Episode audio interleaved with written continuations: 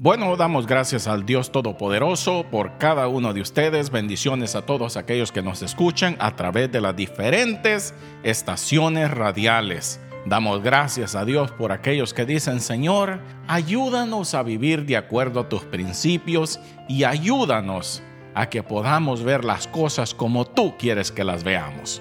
Hay una actitud que nosotros, todos nosotros, deberíamos de cuidar es que cuando ya sentimos que algo nos molesta, andamos buscando a ver cómo podemos atacar aquello que nos molesta.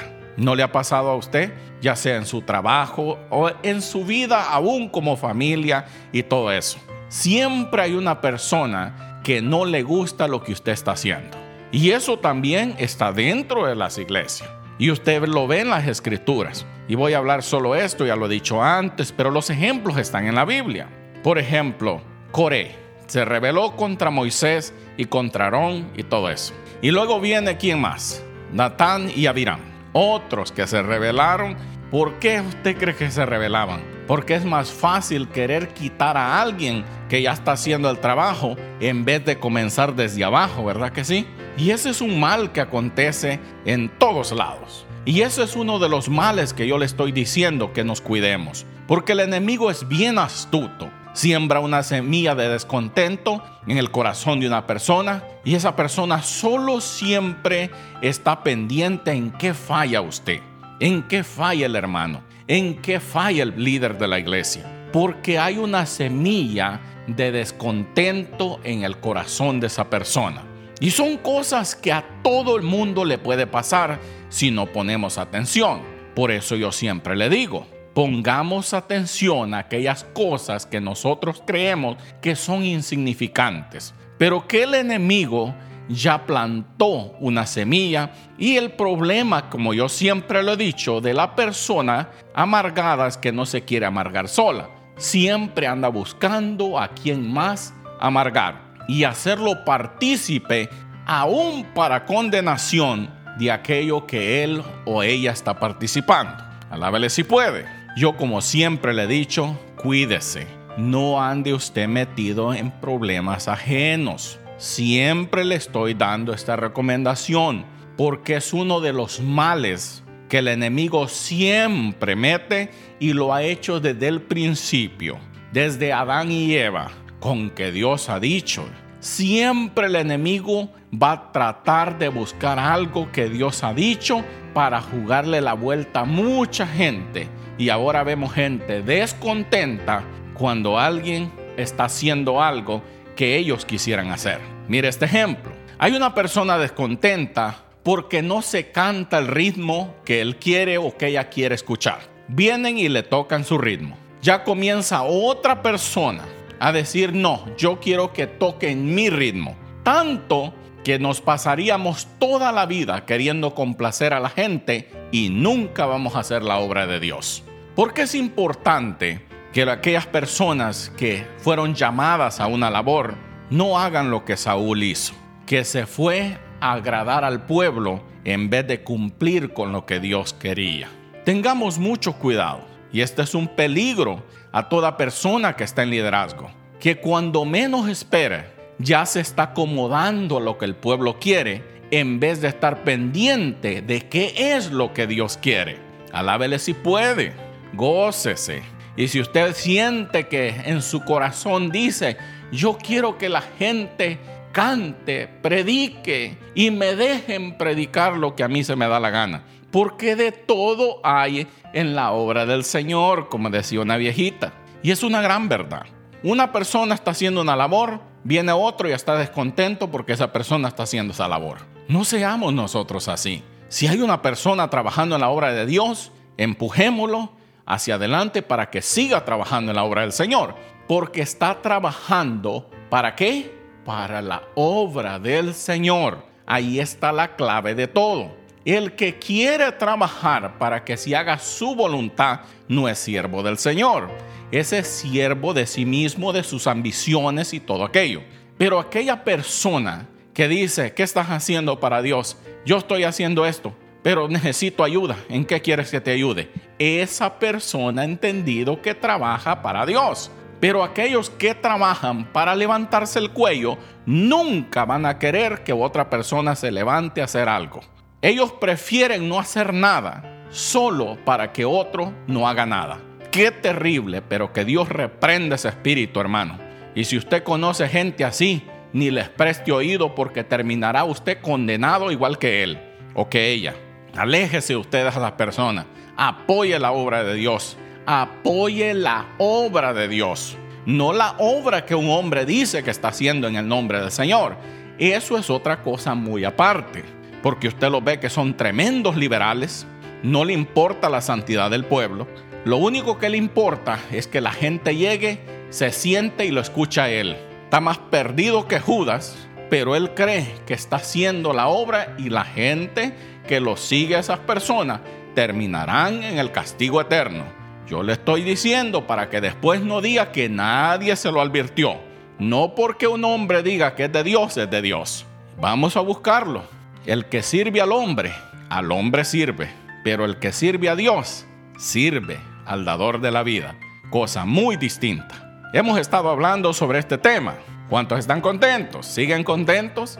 ¿Siguen alegres? Siempre le trato de motivar a que sirvamos al Señor, que Cristo sea el centro de todo, que su salvación, usted, como dice la Biblia, que cuide de ella con temor y temblor. Y diga usted, no, yo voy a cuidar mis oídos, voy a cuidar mi boca, voy a ser, voy a vivir de acuerdo a los principios de Dios. Mire pues, Estamos hablando sobre estas historias en los libros de los reyes. Me estaba acordando de algo que yo siempre he tenido un debate. Y es que yo, en mi opinión, ok, escucha lo que voy a decir, en mi opinión, no estoy diciendo que esto es así, este, algo que yo opino sobre esto. La Biblia dice que Dios escogió a quién? A Saúl para ser rey. Y que Dios escogió a Salomón para ser rey. Un pequeño problema que yo siempre he tenido con eso del llamamiento del reinado de Salomón es lo siguiente, que cuando usted observa cuidadosamente las dos historias, usted ve que el lenguaje casi es lo mismo de lo que se dice de uno y de lo que se dice del otro, acerca de su llamamiento para ser rey. Estas son, como dice, curiosidades, aunque la Biblia dice el profeta viene y le dice, no te ha escogido Dios para ser príncipe de su pueblo, o sea, a Saúl. Pero Saúl no tenía un corazón para con Dios, pero él dice que Dios lo escogió, ¿ok? ¿Y qué dice de Salomón? Que Dios lo escogió a Salomón. Cuando David está muriendo, los gente de David van y llevan a uno de sus hijos para presentarlo como el rey, como el futuro rey porque a él le correspondía el trono. Ok, aquí está a donde yo lo voy a poner a pensar a usted. David está en cama, está enfermo, está la tsunamita que lo está cuidando. Y entra la esposa que era de Urias, ¿ok? La mamá de Salomón. ¿Y qué le dice a David? ¿No me dijiste tú que mi hijo sería el rey? Y él le dice, sí, así es. Y entonces le dice, ¿por qué entonces han hecho esto con el otro que lo han presentado como rey? ¿Me está siguiendo? Ahí está mi debate. Porque para mí, por el lenguaje que se está usando, ya había habido un trato entre la madre de Salomón y David. Escuche lo que yo pienso. No estoy diciendo que esto es así, yo lo he, lo he examinado se lo he explicado a ciertas personas y me dicen, ¿sabes qué? Yo creo que tú tienes razón en lo que piensas. ¿Por qué? Porque hay momentos que la gente ya decidió lo que quiere hacer y Dios tiene que aprovechar la decisión que tú ya tomaste y decir, bueno, ustedes ya decidieron lo que ustedes quieren hacer. Y entonces, ¿qué Dios dice? Pues voy a usar lo que ustedes ya decidieron. Ok, Ahí está duro, ¿verdad que sí? Por el lenguaje que usa la madre. Escuche solamente esto. Digamos que viene la mujer de Urias, que yo la considero que no era una buena mujer también, porque Urias era un buen hombre. Lea la historia de Urias, en lo poco que hay de registro de quién era Urias. No me quiero llevar mucho tiempo porque tenemos que avanzar en esto, porque no sabemos ni cuántos programas vamos a sacar para aquellos que nos escuchan a través de las radios. Él manda a llamar a la mujer y usted sabe que tiene su actividad ahí y todo eso. Usted nunca escucha o lee que la mujer de Urias dijo, estoy casada, Señor, tu siervo Urias es mi esposo, ni nada, nada, nada. ¿O si lo ha leído usted? ¿No? Yo no lo he leído, que ella se haya opuesto. Caso diferente de Abigail, que la mandó llamar después de que murió su esposo. Eso da un inicio para mí. Decir que David le dijo, deja ese hombre amargado y vente conmigo. Pero ella como que le dijo, mi señor, estoy casada y no puedo quebrar mi voto con mi esposo. Examina las historias y el lenguaje. Y estas como que te hablan a ti solo y te hacen ver las cosas. Ok, ese es mi punto de vista en este asunto. Por eso yo sigo creyendo que ya había sido hablado en el caso de Salomón y la esposa que era la mujer de Urias. ¿Ok? Sí, espero. Vaya a examinarlo usted.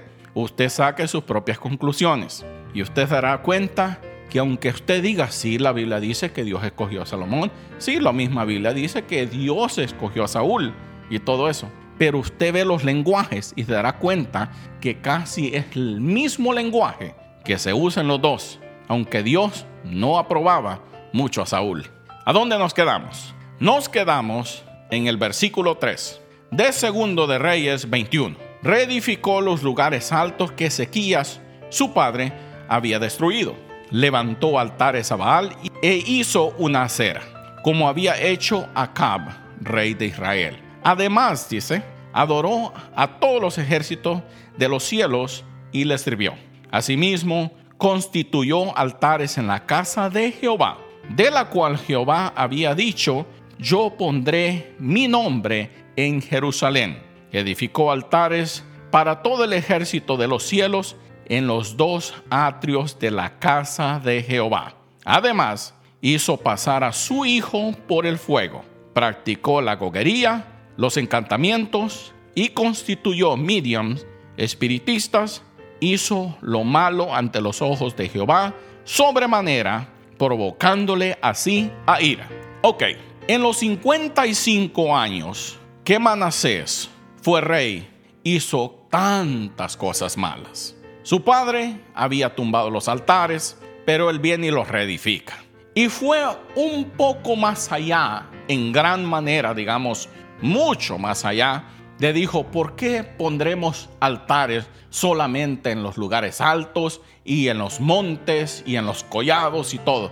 ¿Por qué no traerlo a la casa de Jehová? ¿Usted cree, como le decía, que los, los Baales y los adoradores de los Baales, más bien dicho, ¿usted cree que ellos se quedaron con la boca cerrada diciendo, no, no podemos hacer eso? Mira, no, estoy casi seguro que ellos eran los que impulsaban esta agenda de rebelión contra el Dios del cielo, metiendo sus dioses asquerosos dentro de la casa de Jehová. ¿Cuál es uno de los problemas que vemos hoy? Lo mismo. La gente no tiene un Baal, digamos ahí todo, pero celebran casi las mismas cosas que se hacían en esta fiesta a Baal. Imagínense, y esto lo veremos más adelante, cómo este hombre en su trayectoria desde los 12 años hasta los 55 años, eso sería que él dejó de reinar a los 67 años. 55 años de reinado uno de los reinados más grandes de la historia y era una persona que hizo terribles cosas aún en la casa de Jehová. Y usted se preguntará, ¿por qué Dios no lo mató? ¿Por qué Dios permitió que él hiciera todas estas cosas? Mira hermano, hay grandes misterios en las escrituras. Y nosotros a veces decimos, ¿por qué Dios permite que hagan fiestas hasta mundana dentro de las congregaciones. Porque el pueblo se reúne para hacer lo malo ante los ojos de Dios. Pero eso no quiere decir que estas personas un día no paguen por todo lo que han hecho. Usted podrá seguir a un líder que está torcido, pero ¿qué tal si un día de estos como Manasés que se arrepintió de su maldad y eso usted lo puede ver en segundo de Crónicas. Usted puede ver cómo este hombre Manasés se arrepintió de todo lo malo que él hizo. Y eso lo puede encontrar usted en segundo de Crónicas 33 del 10 en adelante. Pero este hombre consultó espíritus espiritistas y todo eso. Mire el lenguaje que usa aquí en la, en la versión del lenguaje actual. Vamos a leer segundo de Crónicas, casi es la misma historia que usted lee en Reyes, no más que un poquito de información adicional está aquí en estos versículos. Segunda de Crónicas 33, del versículo 2 en adelante, vamos a dar lectura. Manasés no obedeció a Dios, pues practicó las costumbres vergonzosas de las naciones que Dios había expulsado del territorio de los israelitas. Reconstruyó los pequeños templos que su padre Ezequías había destruido. Hizo imágenes de la diosa Astarte y edificó altares para adorar a Baal.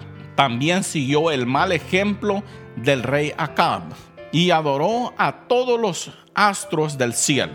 Construyó altares para esos astros en los patios del templo de Dios aun cuando Dios había dicho que ese templo sería su casa en Jerusalén. Manasés puso la imagen de la diosa Astarte en el templo de Dios. Practicó la hechicería y la brujería y se hizo amigo de los espiritistas y brujos. También hizo quemar a su hijo como un sacrificio. Su comportamiento fue tan malo que Dios se enojó mucho. Dios había dicho a David y a su hijo Salomón, de todas las ciudades de Israel, he elegido a Jerusalén para poner allí mi templo y vivir en él para siempre.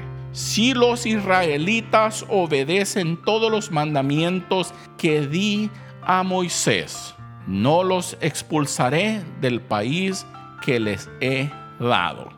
Y usted sabe, ¿qué dice aquí el 9? Pero los israelitas no obedecieron a Dios. Manasés los hizo cometer peores pecados que los que habían cometido las naciones que Dios había destruido cuando los israelitas llegaron a la región. Por eso Dios dijo por medio de sus profetas. Pero ¿qué pasó? En el 11, estamos en segundo de Crónicas 33. Y ahora vamos a leer el versículo 11. Manasés ha cometido pecados vergonzosos. Sus pecados son peores que los que, que los cometidos por los amorreos. Hizo que Judá pecara adorando a ídolos. Por eso yo, el Dios de Israel, causaré terribles daños en Jerusalén y en Judá. Bastará que oigan lo que allí haré para que les duelan los oídos. Dios dijo, traeré castigo tan grande que ustedes les tronarán hasta los oídos cuando escuchen todo lo que yo haré. Pero ellos no ponían atención, sino que se hizo amigo de brujos y todo aquello. Qué terrible, ¿verdad? Pero yo le animo en el amor del Señor que nosotros no metamos en la casa de Dios todas aquellas cosas que Dios aborrece porque hay gente hasta practicando la brujería en la misma casa del Señor. Y ellos dicen que es la presencia de Dios y que es el poder de Dios. Y son puros trucos lo que están practicando. Manasés hizo lo mismo. Cuando usted estudia cuidadosamente la historia de Manasés, se dará cuenta que él practicaba los encantamientos, las brujerías y todo aquello. Y él quería adivinar lo que la gente estaba pensando por agüeros. Hermanos, en el amor del Señor, no permitamos que toda esta basura entre en el servicio del Señor, porque Dios traerá gran castigo por nosotros andar haciendo cosas que a Dios no le agrada. Yo le animo en el amor del Señor, tenga corazón y tenga respeto para la obra del Señor y no se junte usted con gente de reputación dudosa, porque todos dicen amén y todos dicen que el Señor le bendiga, pero a veces esas personas no son hijos de Dios, son hijos de las tinieblas. Que el Señor te bendiga a ti y a tu familia hoy y siempre. Bendiciones.